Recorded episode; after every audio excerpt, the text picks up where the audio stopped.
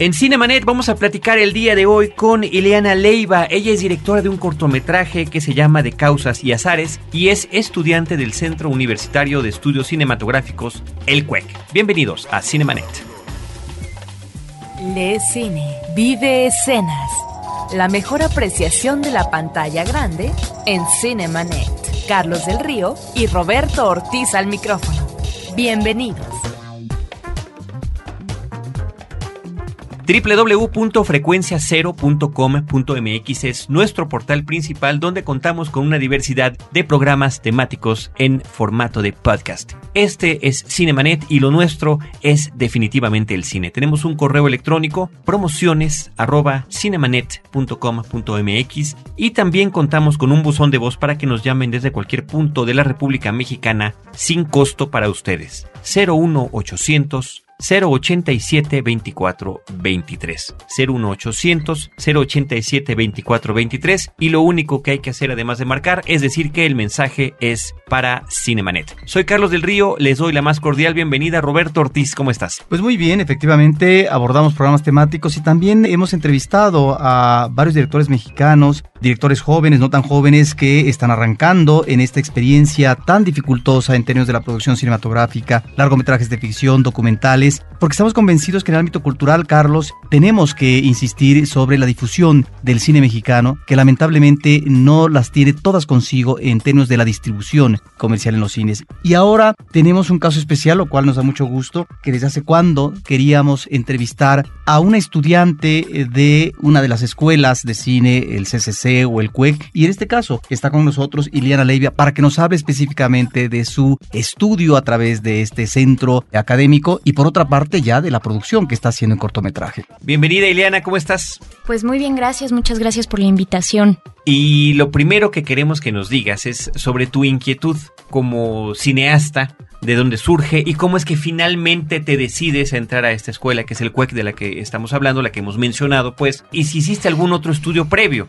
Pues mira, yo en realidad eh, estaba inscrita en la carrera de literatura y letras francesas en la UNAM y me tocó la huelga ese año, entonces, pues bueno, no, no pude meterme a estudiar, eh, pasaron varias cosas, estudié algunas cosas en letras y me enteré en la UNAM de la existencia del CUEC por una amiga de la secundaria que estaba estudiando en el CUEC. Entonces, pues me maravillé, ¿no? Dije, wow, en México se puede estudiar cine, ¿no? Yo no tenía idea de eso y además en la UNAM, porque para mí siempre, siempre fue bien importante hacer mis estudios en la UNAM, ¿no? Es la, universidad en la que yo más creo, ¿no? Y pues bueno, me, me acerqué al CUEC, estuve ahí ayudándoles a los chavos que estaban haciendo cortometrajes de segundo año. Y... O sea, veniste a apoyar en la producción de cortos. Sí, sí, asistiendo a producción, que es así un poco como ver cómo está la onda y cargar cables y llevar los refrescos y las tortas y pues ayudar, ¿no? Que de verdad de repente sí necesitamos mucha gente que nos, que nos ayude. Y bueno, pues la idea fue un primer acercamiento. Me dijeron que era como muy complicado pues entrar al centro porque hacen muchos exámenes, ¿no? Y además hay un número limitado de, de aspirantes que pueden ingresar año con año, ¿no? Así es, en, eh, hay 15 lugares. Y ahora, por ejemplo, yo estuve, bueno, me ofrecí para estar en el examen de, de la comisión de selección, que es varios maestros, dos estudiantes, y recibimos como 500 aplicaciones, ¿no? Entonces, pues, o sea, escoger a, a los 15 es complicado, ¿no? Son varias etapas del examen, es un examen escrito, otro de cultura, otro como de, un poco como de percepción artística, ¿no? Y después, eh, bueno, pasas a una entrevista que son unos 50, 60, y de ahí hay que elegir a los 15, ¿no? Es, es como... ¿Y entre qué edad y qué edad son las, Sí, porque a mí me queda de, de repente la impresión de que es gente, y por eso te preguntaba si tenías algún otro estudio previo, porque me ha quedado la impresión después de años de estar observando de manera, ¿no? Satelital lo que pasa en el cueco, como que hay mucha gente que ya viene con otra profesión. Sí, y bueno, yo creo que la gente que viene con algo antes, de verdad le, le funciona mucho más el cuec, pero bueno, también hay casos de, de, chavos que van saliendo de la prepa, que es gente que, que, bueno, que tiene el talento y como las aptitudes y pues se quedan y, y pues ahí cursan sus estudios, ¿no? Pero las edades es, eh, sí, o sea, desde los 17, 18 años hasta los 28, 29, ¿no? ¿Pero hay un límite de edad? Me parece que, eh, no sé si lo iban a quitar, pero hasta donde yo me quedé sí, creo que no podías tener más de 28 años, una cosa así. Y bueno, en cierta manera eh, por ejemplo, la gente que tiene otras carreras es pues bien visto, ¿no? Así sobre todo la gente que,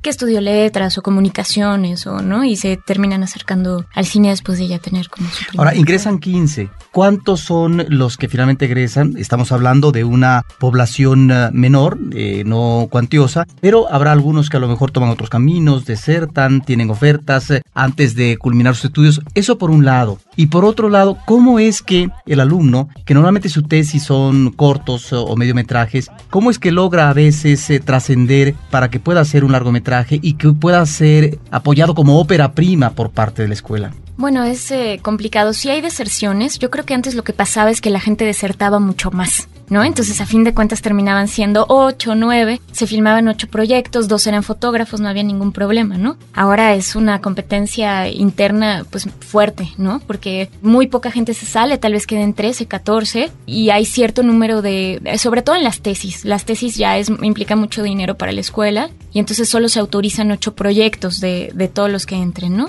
Entonces, hay años en que, bueno, se divide la generación entre gente que va para foto y entre gente que va para dirección, en mi generación pasó un, fue un caso raro porque los, los que hacemos también foto, pues seguimos dirigiendo, ¿no? Todos los años. Entonces, pues eso no nos, no nos quitó de meter a nosotros nuestros propios proyectos, ¿no? Y pues bueno, hay gente que, bueno, desafortunadamente se queda sin dirigir, ¿no? O sea, tienes que como cumplir con muchos requisitos académicos y con todo lo que te piden para que los maestros elijan los proyectos que, que se van a filmar finalmente como tesis, ¿no? Ahora decide uno estudiar cine. Y vaya, esta entrevista la pudimos haber tenido con una autoridad de la escuela, pero realmente la intención en Cinemanet, de nuestro equipo, es palpar la experiencia de alguien que lo está viviendo, ¿no? Se decide uno estudiar cine y dentro ya de la escuela están, nos hablas de foto, nos hablas de dirección, ¿qué otras alternativas hay? ¿Son las únicas dos? ¿Cómo está la cuestión de estas especializaciones ya estando dentro del Centro Universitario de Estudios Cinematográficos? Pues bueno, en realidad casi toda la gente entra pensando en dirigir o fotografiar pero te dan las opciones de hacer eh, especialidades en edición, en sonido, en dirección de arte y producción, ¿no? Que bueno, la producción estudiantil es súper fuerte porque es una producción mucho más complicada, ¿no? Porque es como sin dinero y de proyectos, pues sí, de estudiantes, ¿no? Entonces poca gente se decide a, producir, pero sí los hay, ¿no? Hay gente que, que de repente se, se, titula, por ejemplo, de dirección y sonido, o de edición y sonido, o con diferentes cosas, ¿no? Lo que te da el CUEC, que es una cosa que es una locura, de verdad, es que ves todas las áreas. Entonces en el primer año haces un sonido, haces una edición, haces una dirección, haces una dirección de arte, produces uno y entonces te empapas de cómo es toda la locura de, hacer un cortometraje, ¿no? ¿Cuántos años son, Liliana? Pues yo estoy calculando que son casi seis, o sea, ya para poder terminar las tesis y todo. Creo que así formalmente son cinco y medio. Ahora platícanos de cómo comienzas a trabajar ya tus cortos, porque tenemos eh, entendido que haces uno que participó en un festival de cine de horror de Lituania y que por otra parte, en el cual vamos a aterrizar también un cortometraje que se llama De Causas y Azares, que ha participado en el Festival de Cine Macabro, pero que además eh, tuvo el primer lugar en la categoría México Video en el Festival Short Shorts México. Entonces, ¿cómo es que arrancas ya con tus propuestas en términos de inquietud? ¿Cómo es que plasmas o decides hacer tal tema en términos de guion y luego el trabajo de realización? Bueno, a mí lo que me pasó es, eh, bueno, esta inquietud por las letras, ¿no? En mi primer cortometraje fue sacado de una nota roja que me contaba mi madre. Cuando yo era pequeña me, me decían que había dos viejitas que vivían ahí en el barrio de San Pedro de los Pinos, que, bueno, fue una nota roja muy conocida. Encontraron a una de las viejitas con el cuerpo de la otra, eh, cuidándolo y bañándolo, y así no aceptaba que la hermana estaba muerta. Entonces entró la policía y descubrieron los huesos de un viejito, que era su hermano, o sea, eran tres hermanos que nunca se casaron, que eran profesores, y las viejitas decidieron, para poder seguir cobrando el cheque de pensión del, del viejito, quemarlo en el horno de su cocina y guardar los huesos en, en su sótano, ¿no? Entonces, pues de ahí me, surgió la idea de, hacer este cortometraje porque hay ciertas normas. El corto de primer año tiene que ser de 5 a 7 minutos, es silente, no puede haber diálogos, no puedes tener muchos personajes, ¿no? Entonces, pues me pareció una buena idea como, como hacer esta historia y, la respuesta fue increíble porque había gente que decía que era la, la, cosa más graciosa que había visto y había gente que me decía que cómo había pensado en una cosa tan espantosa, ¿no? Eh, bueno, los, los actores fueron una experiencia muy peculiar porque eran tres personas ya grandes. La, la más joven es Claudia Becker, que es directora de casting. Y yo la conocí ella, pues más bien es directora de casting, pero me gustó para hacer el personaje y, y otros dos actores, ¿no? Bueno, ese fue el cortometraje de primer año. El corto de segundo, pues ya tiene diálogos, pues hacer más o menos de 10 a 12 minutos. Y bueno, pues la idea eh, con este cortometraje fue un poco experimentar como con estos juegos con el tiempo de, de Cortázar, de Borges, de, de, escritores, ¿no? Ahí está la literatura, ¿no? Ahí está la literatura. Entonces, pues bueno, la, la idea era como experimentar con eso y experimentar como con cosas de emulsiones y colores y, bueno, tener esta idea de que estamos experimentando y queremos hacer cosas que no necesariamente tienen que ser tan formalmente correctas para que tus maestros te pongan 10, o sea, que, que tienes la fortuna de poder hacer un guion de lo que mejor se te ocurra y como te plazca y experimentar en todas las áreas, ¿no? Cinemanet regresa en un instante. EON 4.5. Conéctate al mundo de la tecnología y los negocios con EON 4.5. Un podcast de frecuencia cero. www.frecuenciacero.com.mx. Ahora, diseñar y hospedar su página web será cosa de niños. En tan solo cinco pasos, hágalo usted mismo sin ser un experto en Internet. Ingrese a suempresa.com y active ahora mismo su plan. Suempresa.com, líder de web hosting en México. Porque nuestros oídos están hambrientos de música auténtica. Rebelión, un podcast de frecuencia cero contra la música de plástico. www.frecuenciacero.com.mx Historias múltiples en tiempos cortos. Cinemanet. Regresamos.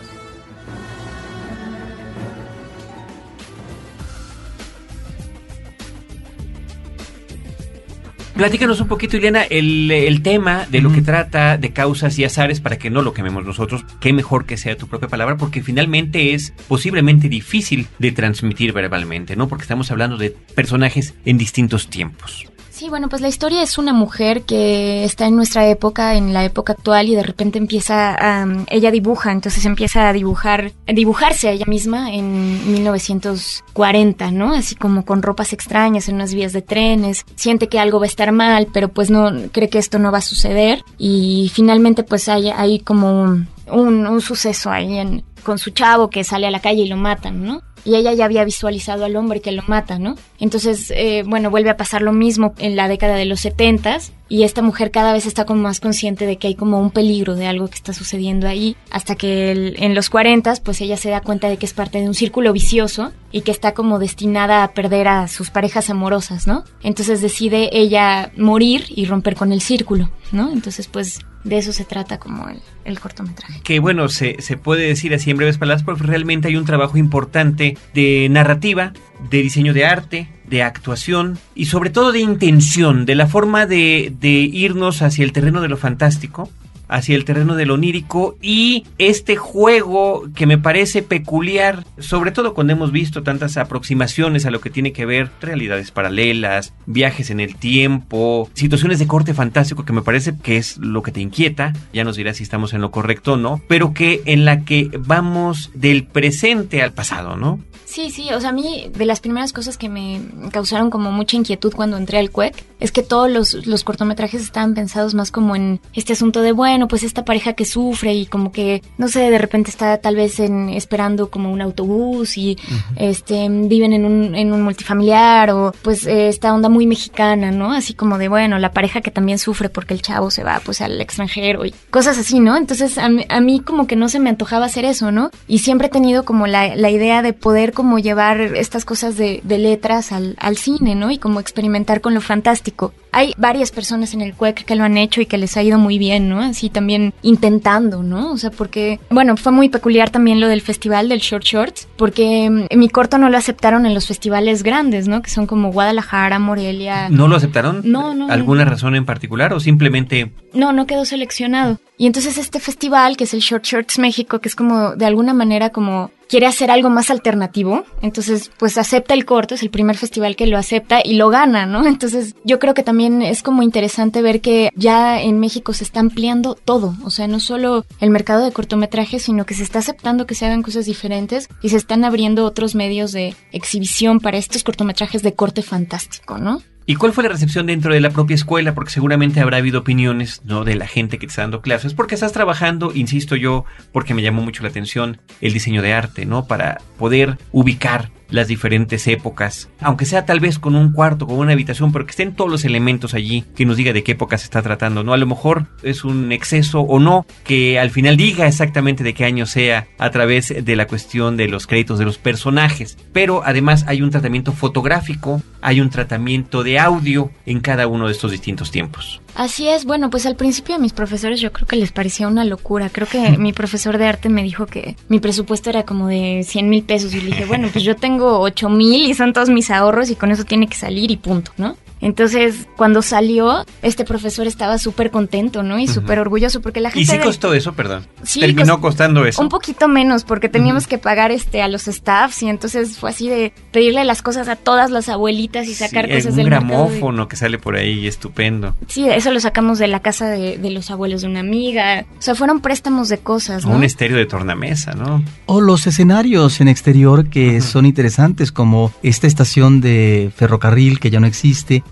y que digamos la, la, consideras, ¿no? Como elemento escenográfico. Sí, yo la verdad es que estaba buscando en un principio una fábrica abandonada, me lo imaginaba ahí. Y de repente viendo locaciones, vi estas vías de trenes y dije, bueno, es que esto está detenido en el tiempo, ¿no? Es, está precioso. Y me encantó esa cosa detenida en el tiempo con esa torre que está atrás, así como triangular, súper moderna.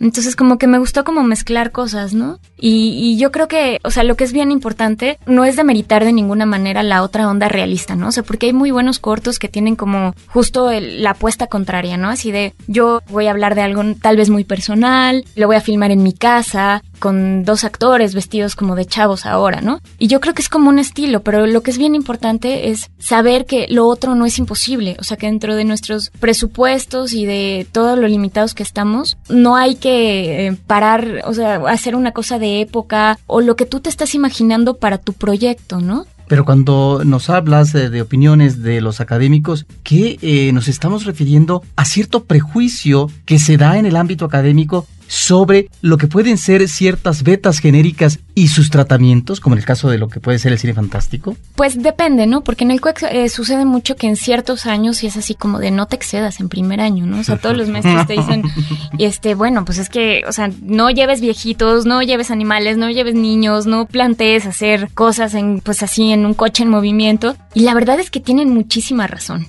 O sea, porque si de por sí es complicadísimo, este, tu primer cortometraje, estás así en llamas y de repente decides ponerte a hacer efectos especiales, te complicas más, ¿no? Y estás perdiendo esta cosa que yo sí se le agradezco mucho a profesores como Joskovitz, que es el ABC del cine, ¿no? Joskovitz fue mi asesor de, corto de primero y fue mi asesor de tesis y fue increíble descubrir cómo él tenía su, su idea, ¿no? Así decir, primero les enseño el ABC del cine para que después ustedes lo destruyan con el gusto que quieran, ¿no? Y lo conformen como ustedes quieran, pero aprendan estas bases, ¿no? De las cosas. Y de repente, pues a la gente no le gusta y, los chavos dicen, ay, no, es que está horrible y qué flojera la clase. Y pues la verdad, yo no lo sentí así. O sea, yo creo que para mí descubrir cómo se arma una peliculita era así como, uf, pues, ¿qué, ¿qué es esto, no? Y me gustó, me gustaron esas primeras clases, ¿no? Con acercamientos y cosas muy cuadradas, porque te enseñan eso y después tú puedes tener toda la libertad. En las tesis ningún maestro se mete ni con tu guion, ni con tu narrativa, ni con nada, ¿no? Y al revés, o sea, apoyan como como lo que tú estás proponiendo formalmente y, en tu guion y con tus actores y etcétera, ¿no? Ahora rápidamente, tu próximo proyecto que seguramente ya tienes en el horno, pues resulta que nuevamente vuelves a la literatura y además con un homenaje de un escritor que hace dos años falleció. Sí, bueno, esto es una cosa personal, es un libro que a mí me, me cautivó desde que iba en segundo año de preparatoria, creo. Leí Farabev o La crónica de un instante de Salvador Elizondo y bueno, pues lo, lo estuve releyendo después en letras francesas, después como que lo agarré de nuevo y dije, bueno, es que con esto hay que hacer algo, ¿no? Y bueno, finalmente eh, Salvador Elizondo falleció, fue, sí, acaba de pasar su, su segundo aniversario luctuoso, que fue el 29 de marzo, si no me equivoco. Y bueno, escribí este guion, que es un guion de, espero que dure como de 10 a 15 minutos. Y en 35 milímetros, parece ser. Sí, es en 35 milímetros, que, que afortunadamente también el CUEC ya de esa opción. Acaban de, hace poco de comprar una cámara 535 y ya pues como, hay como una elección, ¿no? Por costo. O sea, puedes hacer un mediometraje de 27 minutos en super 16 milímetros de media hora y terminarlo en video o hacer un corto más cortito y terminarlo en 35 minutos, en 35, milímetros. milímetros, exactamente. Y bueno, pues el asunto ahí fue que el primer acercamiento fue escribí el guion con fragmentos que a mí me fascinaban como de la novela, que es una cosa como oscura, mágica, tenebrosa, fascinante, alucinante y que yo creo que sería muy difícil meter en un largometraje. Entonces me, gustó la idea de intentar meter un, fragmento en un cortito y me acerqué a la, a la viuda de Lizondo, que es la señora Paulina Lavista, que es, bueno, una, una fotógrafa importante y documentalista. Y bueno, a ella también le gustó lo, lo que hice con el guion, con mis asesores, y nos cedió eh, los derechos de, de estos fragmentos que no están... Ah, bueno no están em, como alterados, ¿no? Todos los textos que van en el cortometraje son textos de, de tal cual, ¿no? Textuales. textuales, completos. Y el cortometraje se llama Crónica de un Instante. Aunque Farabev, la última vez que se publicó, ya se, se publicó solo como Farabev. Le quitaron lo de la Crónica de un Instante. Pero bueno, pues la verdad es que la señora a la vista se portó lindísima persona y pues le, o sea, fue eso, ¿no? Decirle, bueno, este es un humilde homenaje profundamente universitario a Salvador, ¿no? Ileana, con la experiencia que, que has eh, tenido hasta el momento, ¿se puede percibir o no si piensas seguir en la vena de lo fantástico? Bueno, eso no sé, aún, aún todavía no lo sé. Me gustaría ver qué sucede con este, con este último mm, proyecto, a ver cómo nos queda. Ahorita, de hecho, vengo de un ensayo con Sasha Sokol. Ella va a ser como la protagonista, ¿no? Y el, el trabajo con ella ha sido muy rico, ¿no? Muy fascinante, porque es, es una chava que, bueno, pues sobre todo es cantante, pero tiene estudios este, en cuanto a actuación. Y bueno, se ha entregado como pocos actores me han tocado, ¿no? Así es una cosa impresionante desde que ha leído la novela tres veces, te da tiempo entre todas las 50 mil cosas de compromisos que tiene que hacer para poder ensayar entonces está siendo como un juego muy mágico, ¿no? Y bueno, con Emilio Chavarría también ha sido como, como esta misma cosa, nada más que él es un hombre pues ocupado, ¿no? O sea, se dedica como, tiene un trabajo de otra cosa que no es la actuación y, me costó mucho trabajo convencerlo, pero creo que, creo que ya está conmigo. Qué bueno, y, estupenda presencia, ¿no? A mí me parece un fabuloso actor y, y, Sasha también me parece que tiene como algo muy mágico, ¿no? Entonces quiero ver cómo, cómo queda este, este experimento porque sí está siendo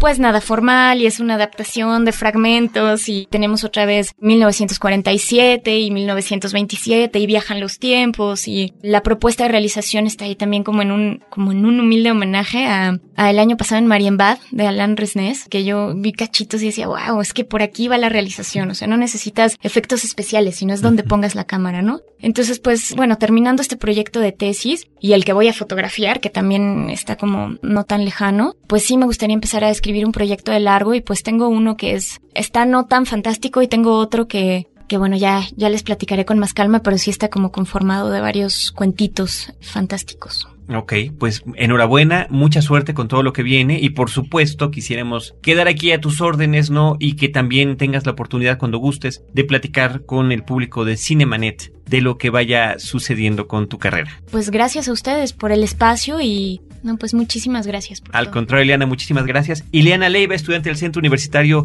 de Estudios Cinematográficos, el CUEC, y directora, entre otros proyectos, de De Causas y Azares, que fue la película que, bueno, abordamos durante nuestra charla. Roberto Ortiz y un servidor agradecemos su atención. Les recordamos que tenemos dos publicaciones de nuestro programa en podcast a la semana y también la versión radiofónica en vivo todos los sábados de 10 a las 11 de la mañana en Horizonte 107.9 de FM del Instituto Mexicano de la Radio. Si no están en la zona metropolitana de la Ciudad de México, también se escucha vía internet a través de imer.com.mx donde dice Horizonte en línea donde nosotros los esperamos con cine, cine y más cine.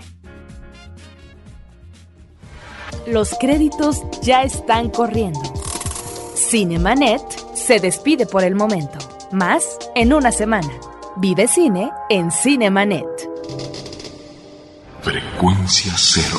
Digital Entertainment Network.